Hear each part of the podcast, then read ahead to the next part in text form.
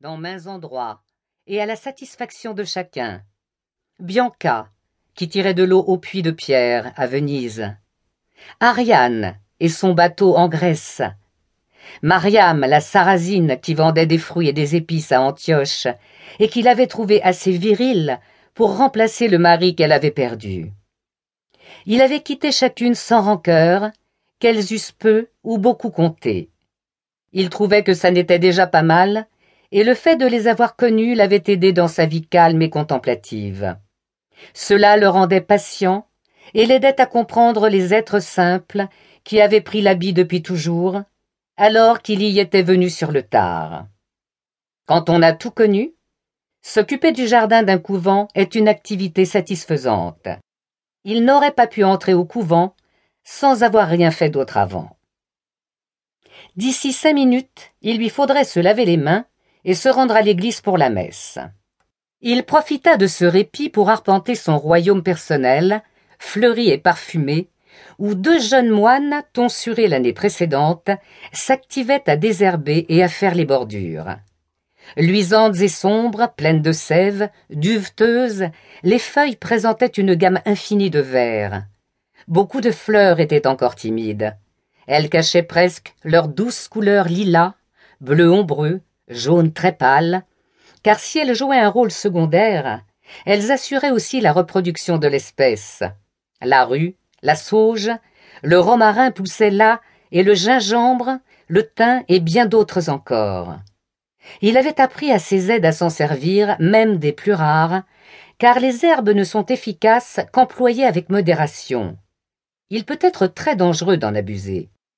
Il y avait des rangées de pavots que Cadvel avait rapportés d'Orient pour leurs graines épicées et comme remède contre la douleur et l'insomnie, qui sont les pires ennemis de l'homme.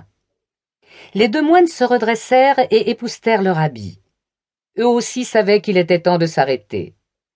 Frère Colombanus n'aurait pour rien au monde voulu manquer à ses devoirs, pas plus qu'il ne l'aurait admis d'aucun autre moine. Il était beau, bien fait, solide, avec une belle tête ronde de Normand. Il sortait d'une grande famille normande.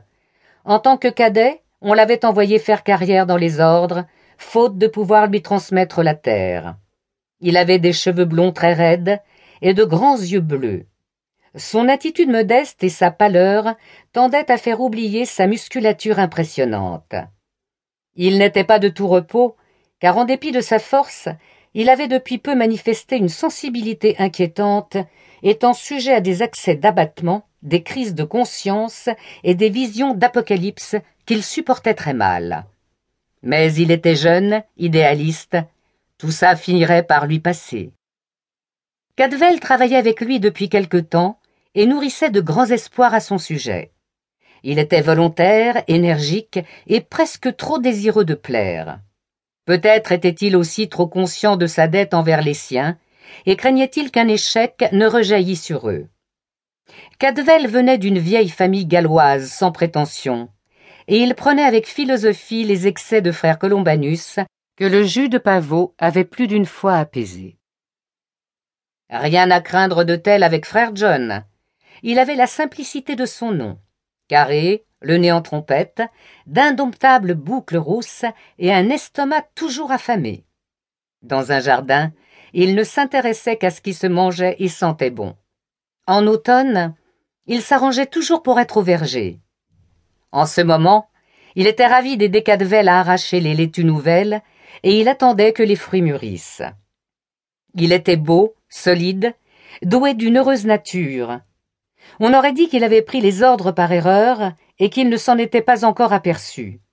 Mais il ne manquait pas de malice, et Cadvel pensait bien qu'un jour l'oiseau s'envolerait. En attendant, il s'amusait dès qu'il pouvait, et parfois dans les endroits les plus inattendus.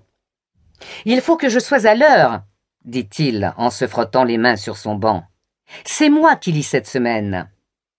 Les passages qu'on lui choisissait avaient beau être ternes, et les saints et les martyrs qu'il célébrait au chapitre manquaient de relief, John en faisait toujours les acteurs d'un drame palpitant, tant il y mettait d'enthousiasme. Avec la décollation du Baptiste, il aurait fait trembler les murs. C'est pour la plus grande gloire de Dieu que vous lisez, mon frère, lui rappela Colombani.